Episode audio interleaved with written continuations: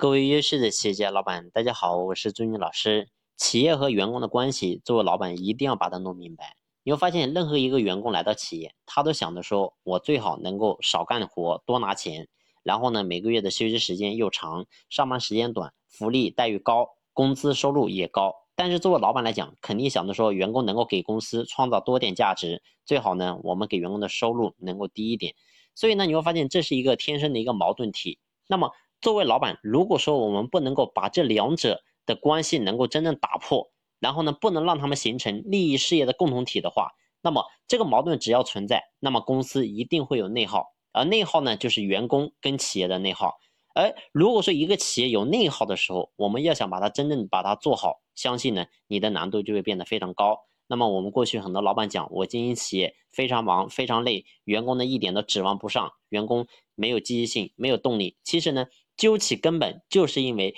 员工和企业的利益它是有矛盾的，所以我说作为老板，我们必须要懂得去打破这个僵局。这个僵局一旦打破的时候，我们经营企业你会发现真的会变得非常轻松、非常简单。所以过去很多企业你会发现，如果说你的企业还没有真正的去上道，那么就是一定在这个点我们没有真正去生发。其实呢，这个最直接的方法就是我们要设计一套合理的薪酬结构，这个是非常重要的。如果说你的薪酬还是按照过去的雇佣的方式，然后呢，按照员工来到这里上一个月班给他多少钱，或者说按照传统的计时计件的方式，你会发现呢，员工说白了，他还是想着说我少干点活，多拿点钱。所以每个人都有这种想法。所以我说，我们做老板，你设计薪酬方式，过去我们可以用简单粗暴的方式，但是今天我们一定要用合理合规的方式去经营我们的企业。那么具体该怎么样去做呢？那么我在下期和大家进行详细的分享。